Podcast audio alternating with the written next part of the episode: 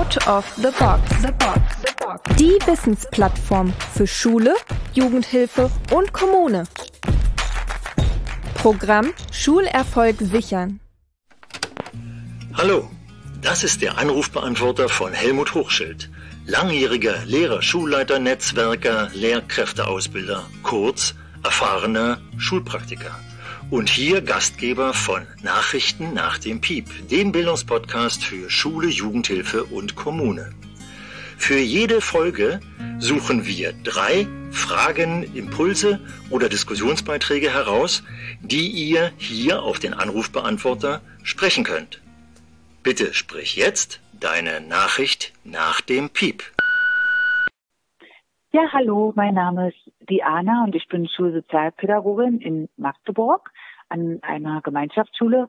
Und ähm, ich denke, es geht einigen so, dass das Thema Schulabstinenz beziehungsweise Schulmüdigkeit äh, immer mehr in den Fokus gerät in unserer Arbeit.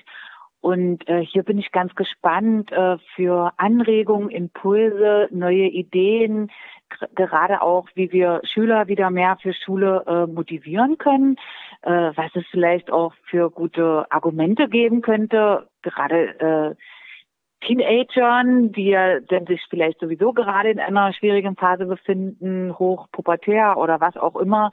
Äh, was könnten denn sinnvolle Argumente sein für diejenigen, äh, warum Schule doch wichtig ist?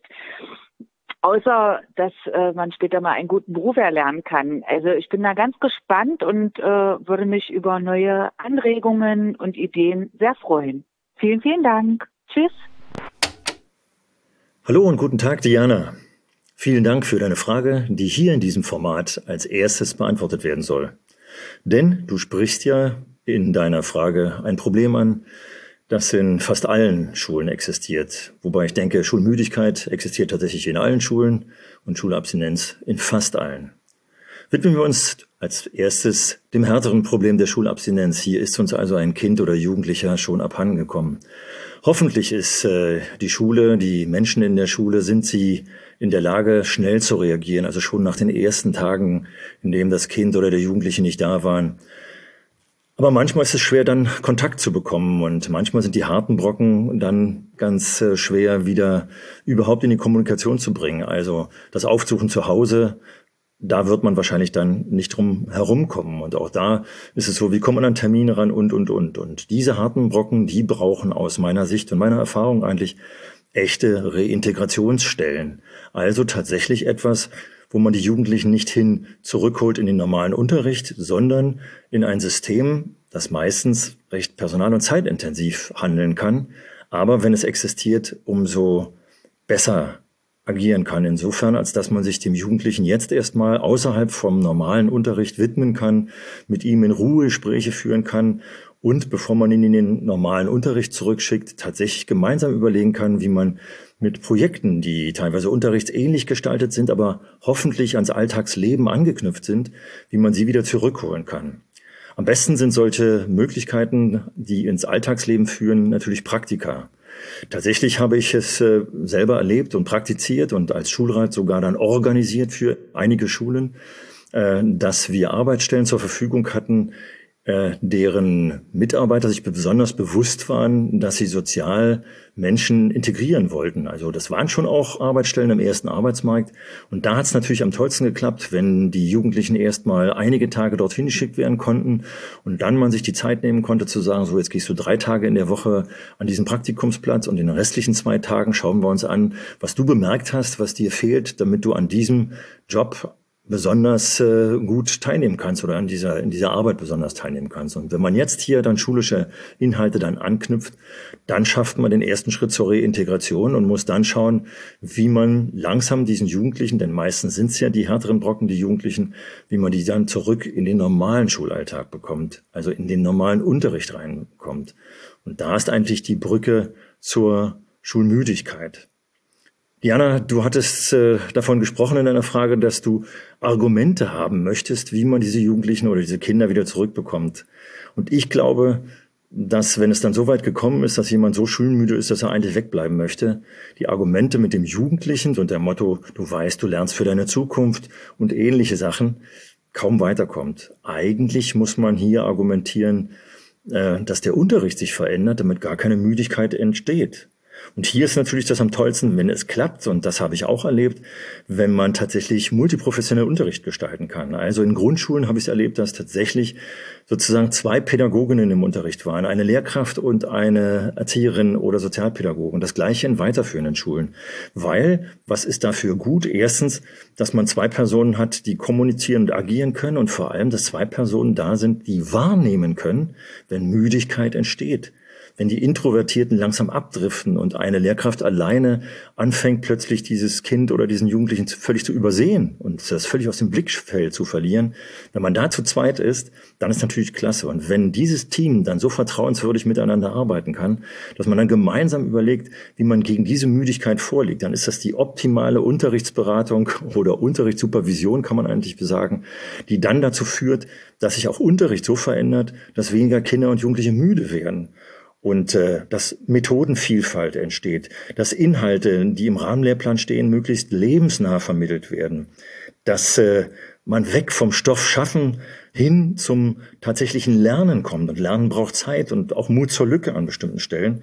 Ja, dass also tatsächlich hier sowohl im Team als auch mit den Kindern und Jugendlichen Kooperation und Kommunikation entsteht. Und über Kommunikation und Kooperation mit den Lernenden entsteht Partizipation.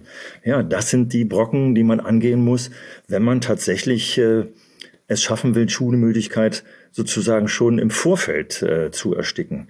Und wenn daraus resultiert, dass man insgesamt in der Schule ein Schulklima von vertrauensvoller, aggressionsarmer äh, Atmosphäre geschaffen hat, dann ist man auf dem besten Weg. Und jetzt ahne ich, dass wenn du die Frage stellst, das für dich ein ganz großes Feld ist, was ich jetzt angesprochen habe, wie man Unterricht verändert und wie man Schulklima verändert. Aber jetzt kleine Punkte, kleine Ansprechpartner zu finden und daraus kleine Teams, die Veränderungs äh, Wünsche haben und auch Lust auf Veränderung haben, zusammenfassen, dann kann man mit kleinen Schritten dahin kommen, dass sich Unterricht so gestaltet, dass er attraktiv ist und Spaß macht und keine Müdigkeit erzeugt und dass ein Schulklima erzeugt wird, wo sich auch alle Beteiligten miteinander darüber unterhalten können, wenn es zum Beispiel etwas schwieriger wird. Tja, eine Menge zu tun, aber packen wir es an, am besten mit kleinen Schritten, mit anderen Menschen zusammen und Diana, ich hoffe, dass ich dir ein paar Argumente geben konnte, ein paar Ansatzpunkte, ein paar Ideen geben konnte. Einfacher weiß ich leider nicht und geht es leider nicht. Es ist ein schwerer Weg. Dafür wünsche ich dir viel Erfolg und hoffe auch, dass die anderen Hörerinnen und Hörer einiges mit rausnehmen konnten. Und das war die Beantwortung der ersten Frage. Schönen guten Tag, Herr Hochschild. Knecht aus Magdeburg, Schulleiter. Ich würde ja Sie gerne fragen, wie Sie zu den nicht mehr ganz so neuen Unterrichtskonzepten Flipped Classroom und Blended Learning stehen. Die Forderung danach kam ja in den letzten Monaten, also in der Pandemie, immer verstärkter auf, dass man da umdenken muss und die Schule dahingehend umstrukturieren sollte. Ja, was halten Sie davon? Halten Sie diese Konzepte für zukunftsfähig? Ihre Meinung würde mich sehr interessieren. Vielen Dank. So, auf zur zweiten Frage. Die Frage vom Kollegen Knecht. Hallo und guten Tag, Kollege Knecht. Ich hoffe, Sie nehmen mir diese Anrede nicht übel. Aber es kommt daher, dass ich äh, in meiner 15-jährigen Tätigkeit als Schulleiter so viel mitgenommen habe, dass ich im Herzen eigentlich immer noch irgendwie Schulleiter bin. Ein Schulleiter, der Konzepte entwickeln konnte, zusammen mit einem tollen Kollegium, mit den Schülerinnen und Schülern und allen anderen Beteiligten äh, in einer Schule. Und das war schon toll. Ja, Konzepte entwickeln. Das sind wir ja bei der Frage, die Sie gestellt haben. Und zwar sprechen Sie zwei Konzepte an, nämlich äh, das Konzept des Flipped Classrooms oder es wird auch unter Inverted Learning, umgekehrtes Lernen, ähm, definiert und Blended Learning. Ja, Konzepte isoliert zu sehen ist ja sowieso immer so ein bisschen problematisch, finde ich, weil äh, sie dann oftmals sehr ausgefeilt sind und bestimmte äh, unterschiedliche Richtungen dann vernachlässigen. Aber ich will gerne mal schauen, äh, was diese Konzepte sozusagen mit sich bringen, damit man Schule zukunftsorientiert äh, gestalten kann. Und insofern äh, will ich gerade noch mal von wegen Konzepte erwähnen, dass für mich immer sehr prägend waren die reformpädagogischen Ansätze, vor allem der 1920er Jahre. Da fand ich auch, dass man ganz, ganz viel findet Und umgekehrt findet man, glaube ich, keine Schule, die ein reines reformpädagogisches äh, Konzept fährt. Insofern glaube ich, dass reine Flipped Classroom Konzepte oder Blended Learning Konzepte tatsächlich auch nicht praktiziert werden und wahrscheinlich auch nicht ähm, praktikabel sind. Sie sprechen davon oder Sie stellen die Frage, ob eine Umstrukturierung einer Schule anhand äh, dieser Konzepte sinnvoll sei. Und da stutze ich ein bisschen, weil ich denke, eine Umstrukturierung einer gesamten Schule, hm, das muss tatsächlich ein fertiges, rundes Konzept sein, was äh, langfristig erprobt wurde und dann ausgeweitet wird. Und ich ahne, dass Sie das nicht meinen. Wenn Sie allerdings meinen, dass es darum geht, äh, fürs Blended Learning Software und Hardware anzuschaffen, äh, und zu schauen, was an diesen Bereichen da ist, dann denke ich, dann ist das äh, ein guter Ansatz, das zu tun. Und wenn Sie darüber nachdenken, Zeiten und Räume zu schaffen, um kommunikatives und kooperatives Lernen einzuführen, dann ist das auch ein guter Ansatz. Aber Umstrukturierung ist, glaube ich, ein wenig mehr. Deswegen denke ich, dass es vielleicht ganz sinnvoll ist, gar nicht über eine neue Struktur nachzudenken, sondern über Haltung der Lehrkräfte nachzudenken und das im Zusammenhang zum Beispiel mit Flipped Classroom. Dazu noch mal ganz kurz. Flipped Classroom geht im Prinzip davon aus, dass bisher im traditionellen Unterricht Input frontal stattgefunden hat für die ganze Gruppe und die Anwendung äh, in der Regel allein dann auch sogar zu Hause stattgefunden hat. Hier sehe ich besonders kritisch, dass ich bereits äh, seit äh, über 40 Jahren, nämlich seit meinem Studium an der Pädagogischen Hochschule in Berlin, äh, gelernt habe, dass es kaum Studien gibt, die sagen, dass Hausaufgaben positive Auswirkungen haben. In der Regel ist das Arbeit zu Hause nicht so fruchtbar, wie wir es äh, uns vorstellen, vor allem wenn wir die Möglichkeit haben, in der Schule kommunikativ und kooperativ äh, zu lernen. Das ist jetzt in pandemischen Zeiten etwas anders. Aber da ist auch die Frage, wie wir das äh, Lernen zu Hause so gestalten, dass tatsächlich dann eine Anwendung äh, stattfinden kann. Insofern ist das umgekehrte Lernen, äh, also den Input, das, das, das Wissen allein aufzunehmen und dann zusammen anzuwenden, äh, schon ein sinnvoller Ansatz. Also gerade in der Lehrerausbildung haben wir häufig davon gesprochen, dass zum Beispiel der Ansatz Think, Pair, Share, also erst alleine denken, dann mit jemand anders drüber reden und dann in der Gruppe austauschen, ein ganz toller Ansatz ist. Dass zum Beispiel das Sandwich-Prinzip, kurze frontale Input-Anteile, dann Anwendungs- und Kommunikationsanteile und so weiter, dass das gute Prinzipien sind, die man letztendlich, wenn man so will, aus dem Flipped Classroom entnehmen kann. Und natürlich, Blended Learning geht ja vor allem davon aus, dass sozusagen die digitalen Möglichkeiten zusammen mit den analogen Möglichkeiten gut gemixt verwendet werden. Und auch da sind wir wieder dabei, dass wenn Sie es schaffen, in Ihrer Schule eine Haltung der Vielfalt zu erzeugen, nämlich der Methodenvielfalt, also so wenig wie möglich Frontalunterricht, dafür so viel wie möglich eigenes Aneignen und dann kommunikativ und kooperativ anzuwenden. Aber auch das Aneignen kann schon kooperativ stattfinden, zum Beispiel wie bei einem Gruppenpuzzle. Jeder Einzelne nimmt sich ein Thema vor und zwar eine, eine Gruppe hat ein Thema, also sagen wir mal drei Leute. Und drei Leute schaffen sich eine Expertise zu einem Thema. Dann setzen sich diese drei zusammen und vergleichen das, was sie erkundet haben. Und dann wird sich da dann nämlich äh, herausstellen, sozusagen, wo die unterschiedlichen Schwerpunkte waren. Und das wiederum, wenn man diese Dreiergruppe nimmt, teilt sich auf mit Menschen oder tut sich zusammen mit Menschen, die ein anderes Thema aufgenommen haben und tauschen das jetzt wieder auf. Dann ist das zum Beispiel, also die Methode des Gruppenpuzzles, auch noch mal nachzulesen, äh, zum Beispiel eine tolle kooperative und kommunikative Methode, wo beides, der Input also die Wissensaufnahme und die Anwendung sowohl in Kooperation und Kommunikation stattfinden. Und die Integration möglichst vieler digitaler Medien und der Software dazu, wenn sie denn vorhanden ist, natürlich auch möglich. Und hier noch der kurze Tipp, sonst wird es zu lang. Der kurze Tipp, schauen wir doch mal, was die Schülerinnen und Schüler haben. Und haben keine Angst davor, zum Beispiel auch die Smartphones, die die Jugendlichen haben, hier mal für vernünftige Unterrichtsinhalte zu verwenden. Also die äh, Jugendlichen oder auch die Kinder in der Grundschule mal ein kleines Lernvideo aufzunehmen oder ein Experiment, das sie zu Hause oder in der Schule machen, mal zu videografieren oder nur ein kleines Audio herzustellen, eine kleine Vorlesung, also einen dreiminütigen Text mal einfach aufzunehmen und den anderen Kindern zur Verfügung zu stellen und, und, und. Also hier auch ein Mix von digitalen und analogen ähm, Möglichkeiten zu nutzen. Das kann man aus beiden Konzepten herausnehmen. Ja, das in aller Kürze. Ich hoffe, Herr Knecht, Ihnen einige Ansätze damit gegeben zu haben und auch den anderen Zuhörern und Zuhörerinnen, äh, damit wir einfach den Unterricht vielfältiger und interessanter gestalten. So, das war die zweite Frage und ich wünsche allen viel Erfolg beim Aufnehmen der Impulse aus diesem Audio. Hallo, guten Tag. Mein Name ist Fiona Teske. Ich bin Projektmitarbeiterin bei Sinneswandel für Schulerfolg in der sensorischen Welt im Berufsförderungswerk in Halle.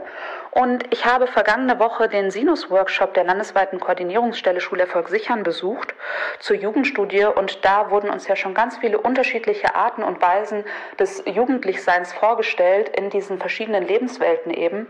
Und mich würde jetzt nochmal ähm, eine Einschätzung von Ihnen interessieren, inwiefern sich die geschlechtliche Sozialisierung vielleicht auch unterschiedlich in den diversen Lebenswelten auf äh, die Freizeitgestaltung, die Wünsche, die Träume, Berufsorientierung, ja, das Erleben der Jugendlichen auswirkt.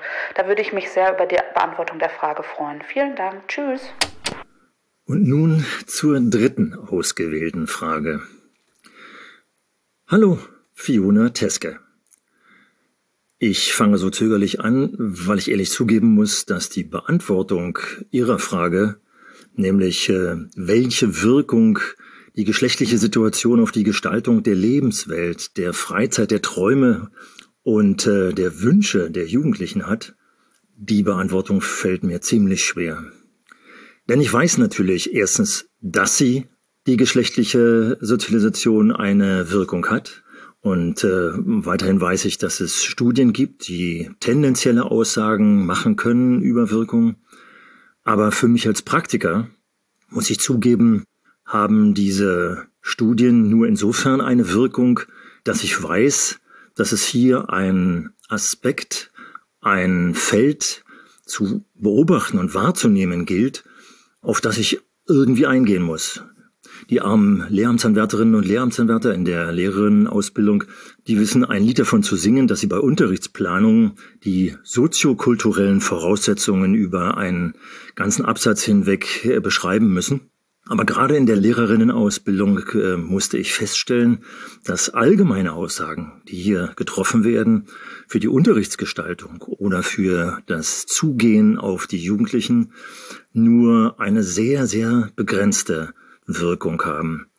Insofern nämlich, als dass äh, die ja, diverse, diversifizierte Sozialisation jedes einzelnen Individuums natürlich ganz unterschiedliche, schwerwiegende Aspekte mit sich bringt.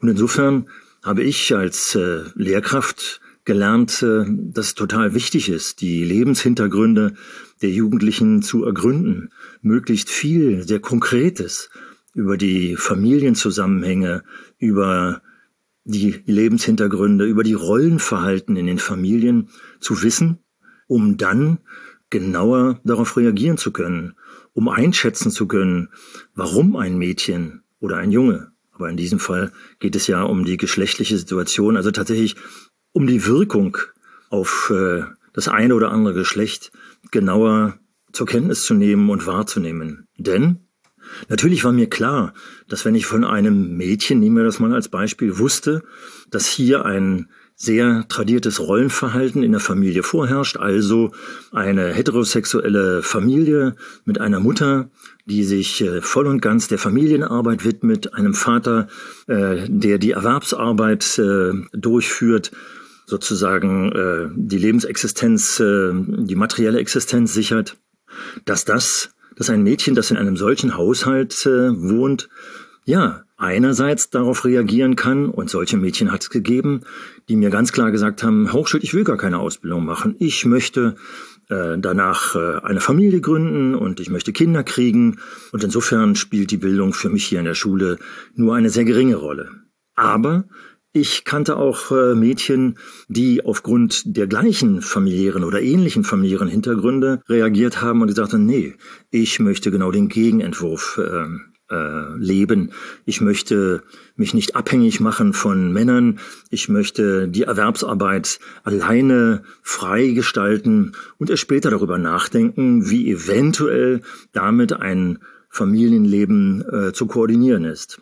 Also gleiche geschlechtliche Sozialisation, was äh, Rollenbilder, Rollenvorbilder betrifft, aber sehr unterschiedliche Umgangsweise damit.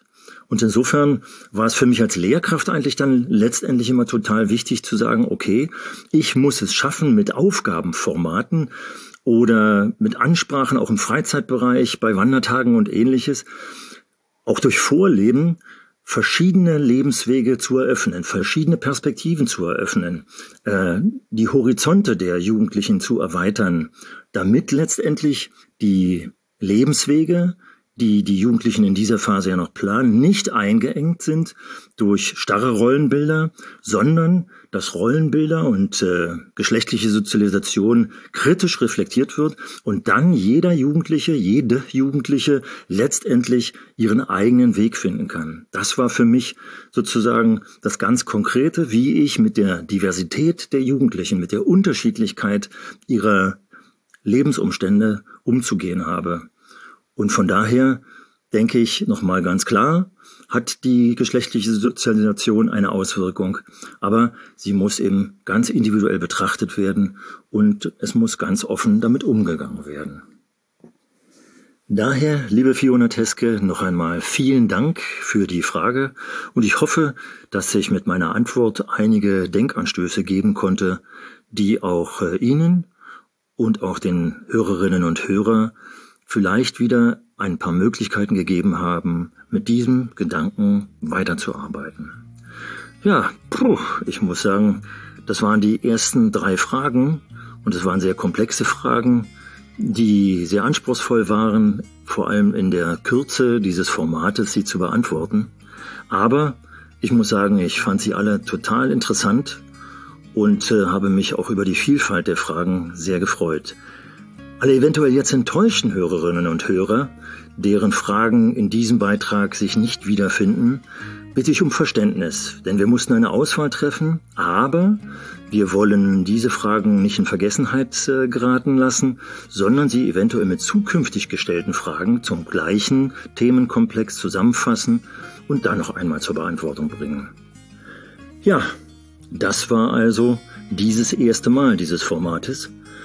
Und äh, wie gesagt, ich fand es total spannend und interessant und hoffe, dass äh, viele Hörerinnen und Hörer etwas mitnehmen konnten aus den Antworten und sich jetzt animiert fühlen, ihren Gedanken oder ihren Impuls auf den Anrufbeantworter Nachrichten nach dem Piep unter der Nummer 0176 12 576785 aufzusprechen. Ich würde mich jedenfalls darüber freuen. Na dann, bis zum nächsten Mal. Helmut Hochschild.